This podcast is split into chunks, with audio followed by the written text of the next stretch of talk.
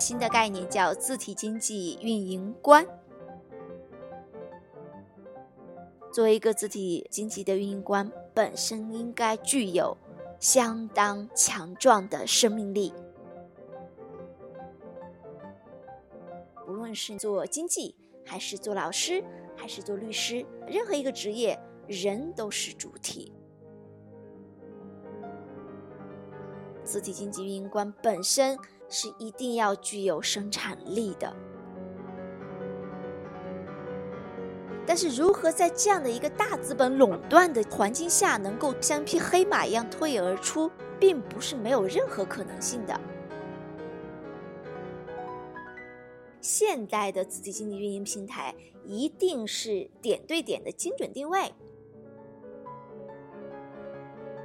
在整个字体经济的运营下，已经由一个单向的输出变成了双向的输入输出。所以，如果用几个词来形容字体经济运营下的平台的状态是：互动、共享、创造。我包装过之后，我自我的一种形象需要展示给别人看。人其实是很要面子的一个动物，我们要重新回头过来看信息分发的方向，那就是效率，而且是总体效率。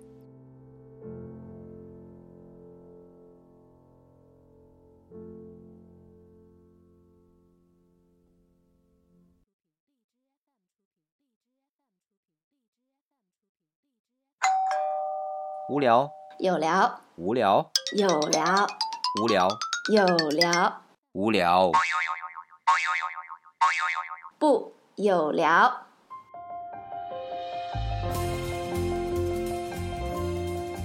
欢迎大家来到我们的有聊，我是李想，我是曼丽。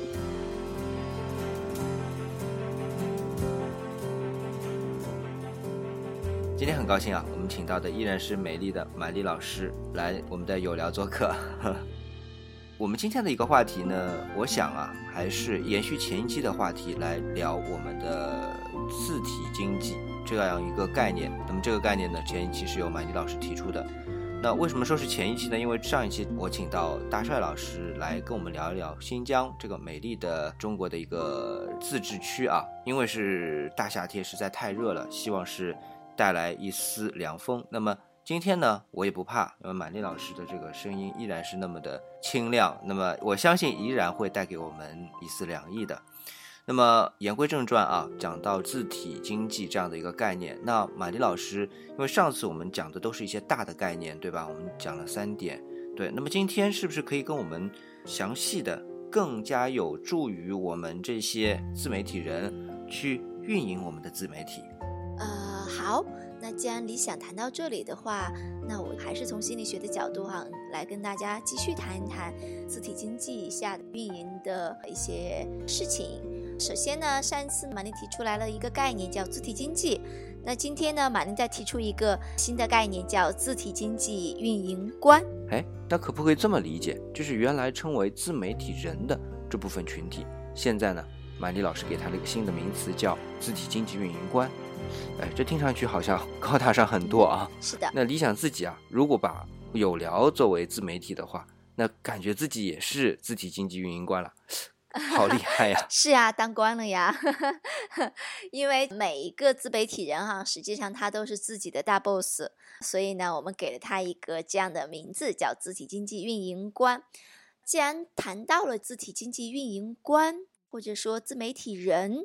那我们就会不得不去谈到一个话题，就是如果说一个人他想去运营字体经济、运营平台的话，他应该具备什么样的素质，或者说具备什么样类型的人才更适合去运营所谓的字体经济平台？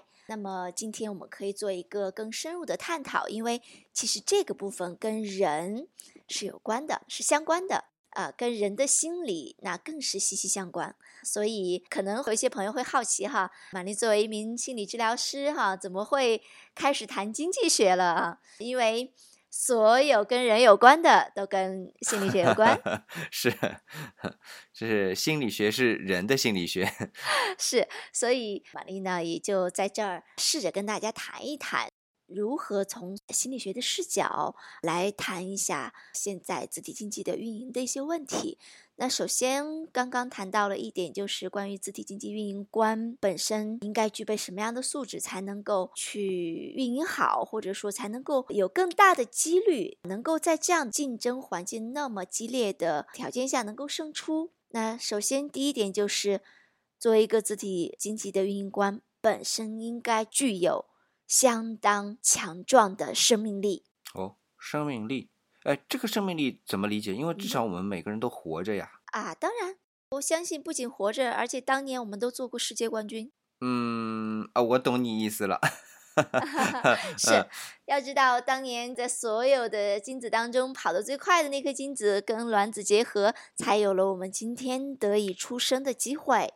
所以从某种意义上来讲，的确。每一个人被出生的人，他都是世界冠军，但是这只是具备了一个出生的条件。这怎么说？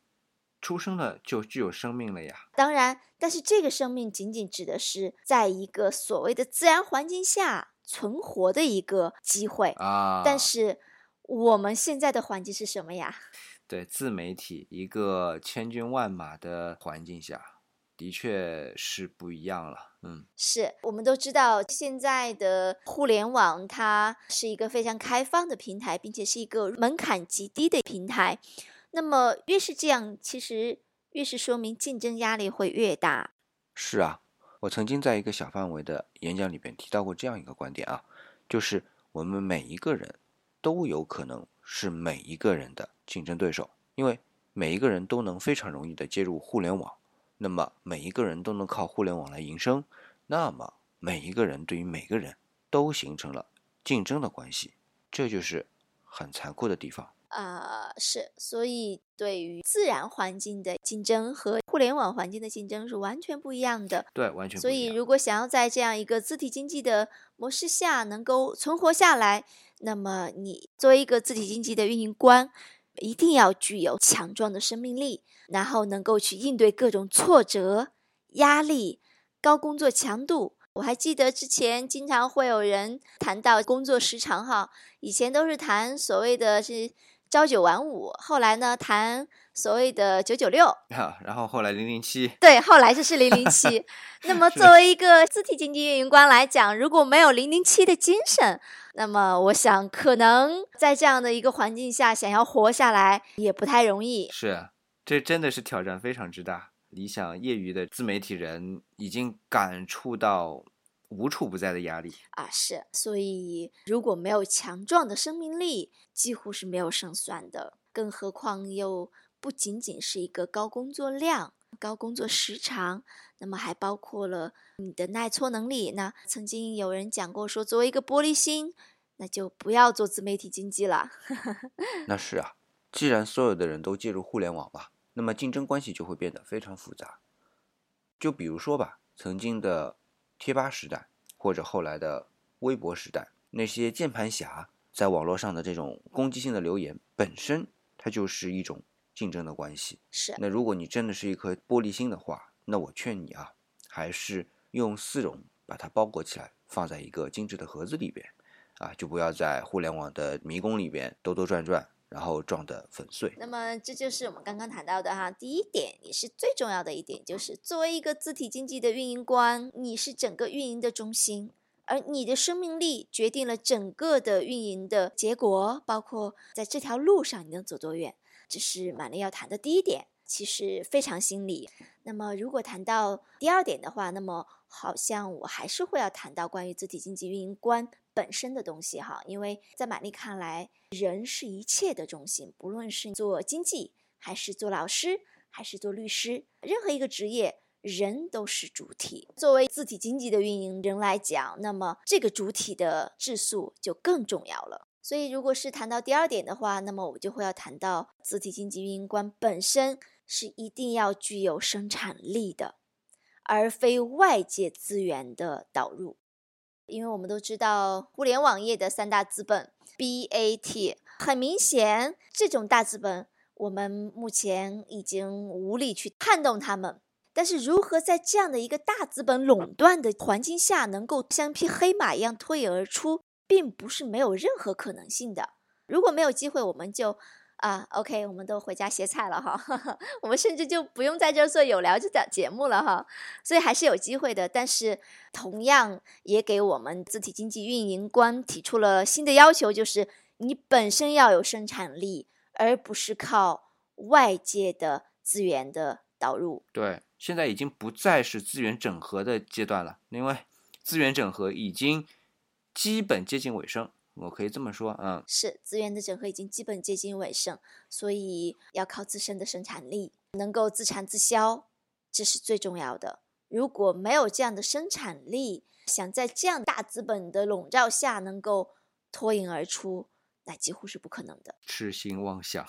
是痴心妄想，对，所以我把最重要的两条关于自媒体运营官人本身的两条放在了最前面来讲，因为我认为它是最重要的。第一个就是生命力，第二个就是生产力。对，那生产力这里呢，理想在基于满丽老师刚才讲的这个点上面补充一点，就是生产力，我们说的是你有能力生产东西，有能力，当然第一个是你自身具备这样的质素，第二点是你自身有这样的时间，因为我们知道。在互联网时代的生产，已经不再是你输出一条信息就完事儿了，不是的，你得在互联网上跟你的用户进行有效的沟通，而这个沟通就需要时间，所以你必须是有这个能力去支配它的，否则的话，你本身字数再高，你能够去产生你的思想，你会产生文字，但是你还是没有办法成功，因为你没有互动。互动本身就是时间转化出来的。我们说，在这个世界上面的任何事物，如果我们要去算它的存在，有两个函数，一个是叫空间复杂度，一个叫时间复杂度。我们现在虽然转换了战斗的平台啊，从原来的传统的媒体也好，转到了现在的互联网媒体，但是这两者时间复杂度和空间复杂度是没有变化的，就是你要。赢得一点，你一定要牺牲另一点，这点是没得说的。所以今天的我们的自媒体人一定要分配好自己的时间，或者至少先要评估好自己是不是用这个能力，至少是有没有这个时间来做这件事情。我要告诉大家，就是这个时间其实要耗费在上面的是非常多的，并不是我们原来觉得的，哎，互联网给一个人写也是写，给十个人也是写。但其实你跟十个人写的时候，你要面临的是十个人可能的回复，那你要进行一个有效的沟通，这点是很重要的。好，那么谈完了我们关于自体经济运营官本身的一些指数之外，哈，我们再更直观的去谈一谈。自体经济运营平台本身的一些东西哈，谈到这个部分呢，首先玛丽要谈一个事情，就是关于现代的自体经济运营平台一定是点对点的精准定位，而不再像过去一样撒网拉鱼，不论大鱼小鱼我都要。啊，那个是一个人口红利的状态下啊，大家都在抢，对，不再是粗犷式的那种。抢夺资源，对，而是形成了一个有个人特色。有个人魅力、有你个性的精准定位的一个平台，而这样就会划分出很多的样文化圈和社群，呃，所以这是一个大家一定要留意的变化。经济的变化它有时效性，之前可能处在一个人口红利阶段，大家在不断的抢夺资源，而其实这个阶段已经过去了，甚至已经完成了。包括大资本的整合，呃，然后另外一个就是像这种移动互联网端的这个推进啊，从一线城市到二线城市到三线城市，然后最后到农村，现在几乎我们看到中国就算十六亿人口吧，几乎十二亿人口都已经拥有手机了，而且都已经接入了移动互联。那么，所以在这个移动互联网终端的增长。现在基本上也已经完成了，也就是说，现在像我们一部移动互联终端设备，比如说我们手机，呃，便宜的可能就几百块钱这样的一个推进，基本上，如果说现在还没有接受的，一定是另外的一些原因造成的，比如说年龄啊或者接受度之外的。那除此之外，几乎就不太可能不接入移动互联了。这个红利也就已经用完了。然后接下来就是我们原来讲过的 A P P apps，那些 app 在你手机上面的首屏的位置。几乎也已经被霸占完了，就这几种大的类型，社交的就那几种，游戏的是那几种，效率运用的是哪几种，工具运用的是哪几种，基本上第一屏也就那么十六个或者是二十个，看手机不管是三点五寸屏、四点五寸屏还是五点五寸屏，基本上就这些就已经完成了，你再多手拿不住了，所以第一屏就这些。那第二屏、第三屏其实那些 apps 可能还存在，但是它被调用的几率。其实是小很多很多的，所以这部分的红利也没了。所以字体经济运营官他所要生存的就是在这一些第一屏 apps 所提供的这样的一个平台下面去完成你的一次创业啊，你的一次突破，是这样的一个概念。嗯，是，所以大家要有一个清晰的思路，就是整个的经济的状态它已经走到了哪个阶段。这个时效性非常重要啊，并不是说在任何时候互联网经济都是有利可图的，这个不一定。一定要掌握到方法，呃，这个或前或后都会有问题。我打个比方，你说没有像我们现在有微信啊，或者说 Facebook 啊，或者说 Messenger 啊这样的一些 APP 之前，我们说要去做自媒体，谈何容易呀？啊，是。但是你说已经在。有微博、有微信、有 Facebook，呃，这样的一些社交软件的情况下面，你说我还在去固守天涯社区，我还榕树下，那也是自寻死路。所以这个时间点或前或后都不适合，就是你要 just in it，刚好在这儿，就是这样的意思。嗯，just in it，OK。刚刚理想补充的特别好的一点就是要刚刚好。那么我们刚刚谈到了关于字体经济运营平台的第一个注意的事项哈，我们要谈第二个，就是在最早期的互联网，我们用它来干嘛呢？我们用它来找答案，我们借助它来找答案，我们借助它来求助。早期的互联网其实都是单向的，我们有需要，我们去求助它，它就像一位老师一样，不断的在给予我们。而现代的互联网经济其实已经完全发生了翻天覆地的变化，在整个字体经济的运营下，已经由一个单向的输出变成了双向的输入输出。那这一点也是大家要去注意的。我们既可以从这样的一个平台上获得我们想要的资源，同时我们也在为这个平台贡献资源，甚至创造资源。所以，如果用几个词来形容字体经济运营下的平台的状态是互动、共享、创造，那么不再像之前更多的是一个冰冷冷的机器单向输出，而现在更多的时候，我们很清楚这个机器的后面是一个活生生的人，嗯，是一个有生命、有感情、有情绪、有知识、有文化、有自己想法的人，我们在跟这个人互动。而不是千篇一律的、千人一面的这样一些信息，而是非常有个性化的信息。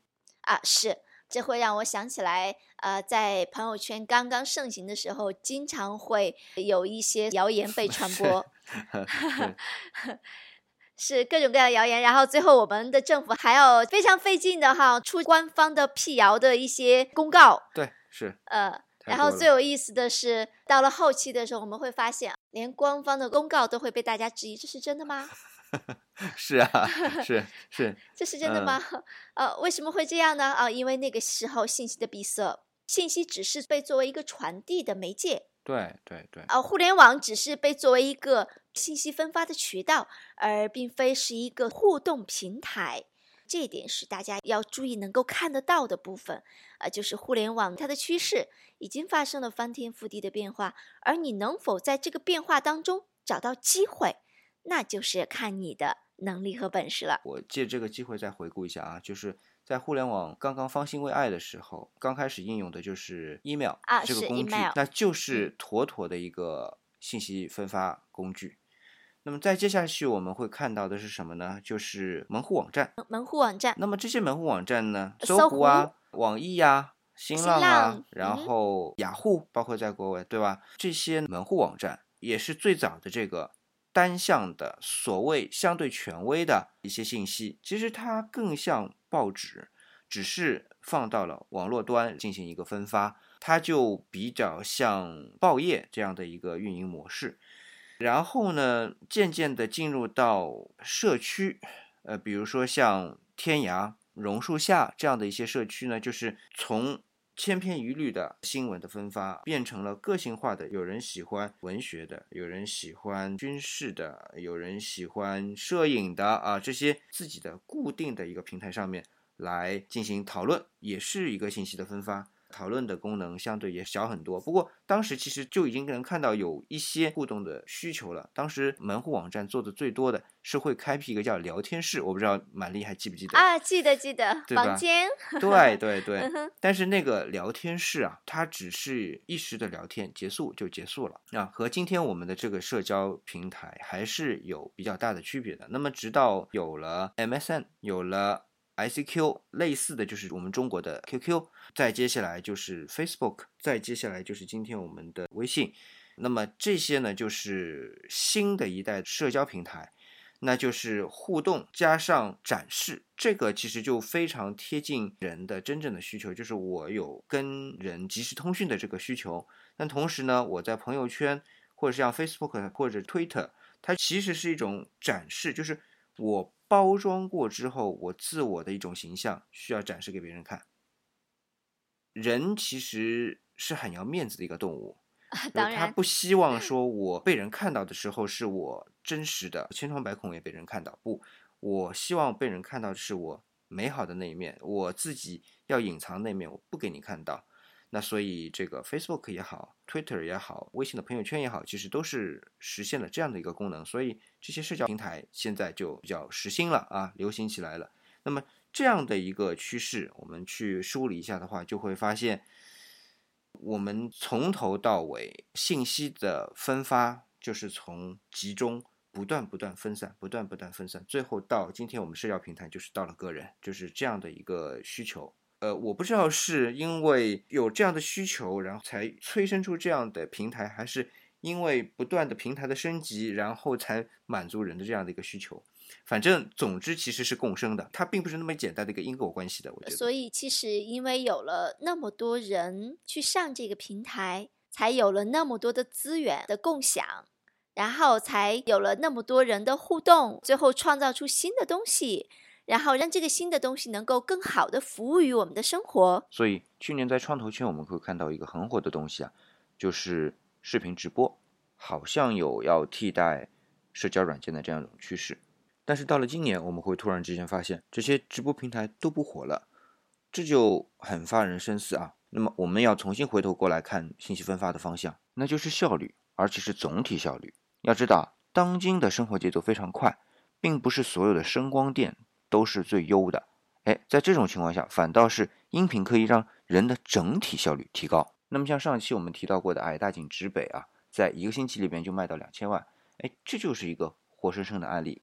那我觉得就有必要去重新理一下关于信息传播或者信息分发的发展过程。最早的话，其实我们很自然的人生活在一个自然环境当中，所有听到的、看到的东西都是完成我们所有的这个信息传递的。但是这里有个缺点，就是它必须是。实时的，而且必须是实地的。那么，当我们需要的信息传递更远的时候，我们就势必就会失去画面。这个听觉解决了原来一个束缚，就是实地的束缚，就是同一个空间被拉大了。但是又有一个问题，那如果我要沟通的两个对象，它不在一个时间里怎么办呢？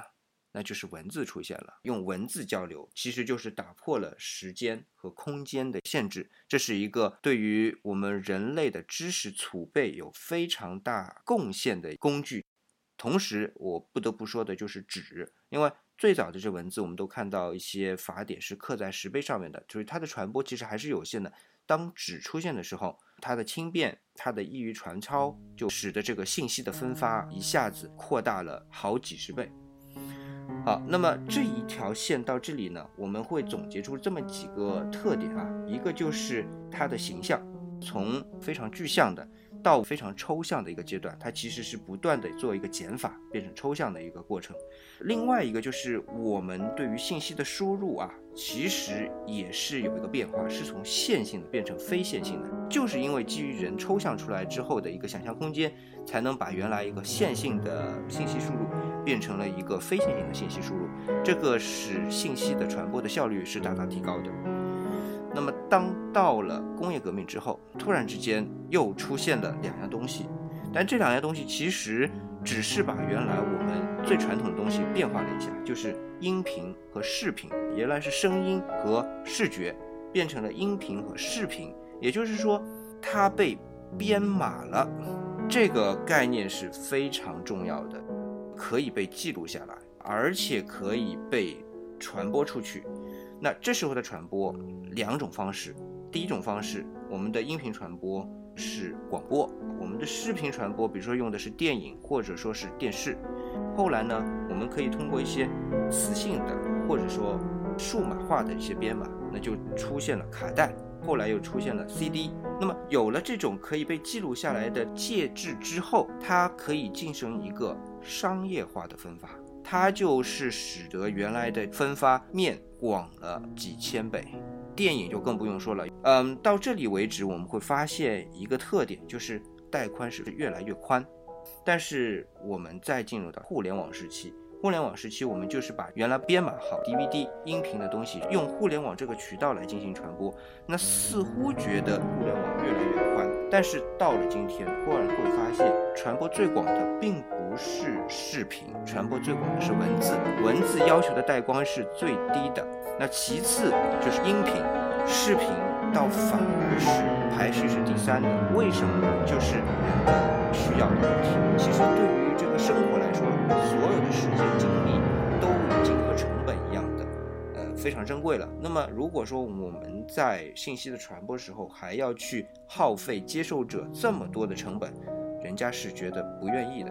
所以，为什么我们今天说文字也好，音频也好，会相对更受关注，就是这个原因啊。是，其实也是人真的没有那么多的成本去关注那么多的事情，因为除掉我们的衣食住行。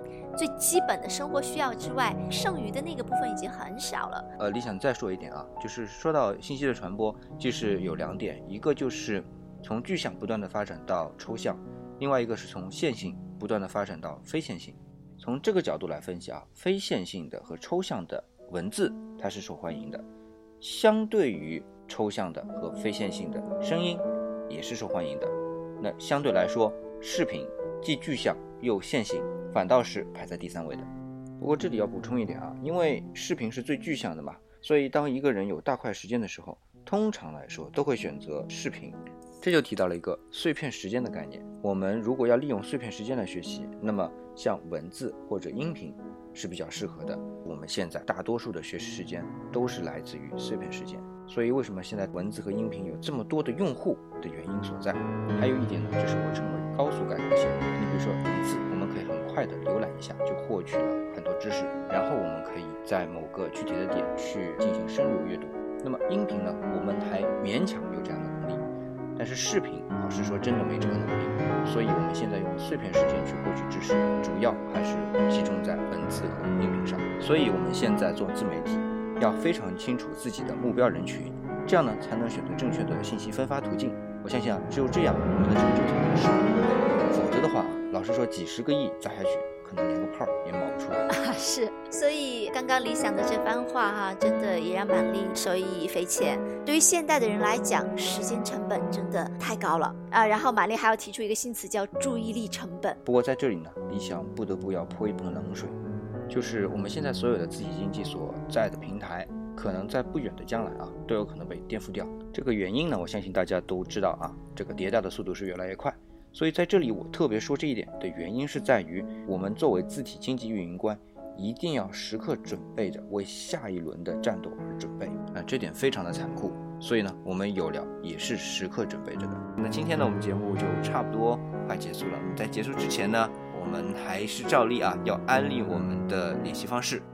玛丽老师，要不你先来？呃，好，这样，呃，玛丽把自己的微信号留给大家吧。如果大家谁愿意跟玛丽私下交流的，呃，那欢迎大家加我的微信。玛丽的微信号是满丽的全拼加上零五幺六。那理想呢，就留一个 QQ 号啊，QQ 号是二二六四三二六九二五。那老听众呢，当然知道我们还有一个交流群啊，叫理想主义者们，群号呢是幺零三三二六四五六，也欢迎大家来加入。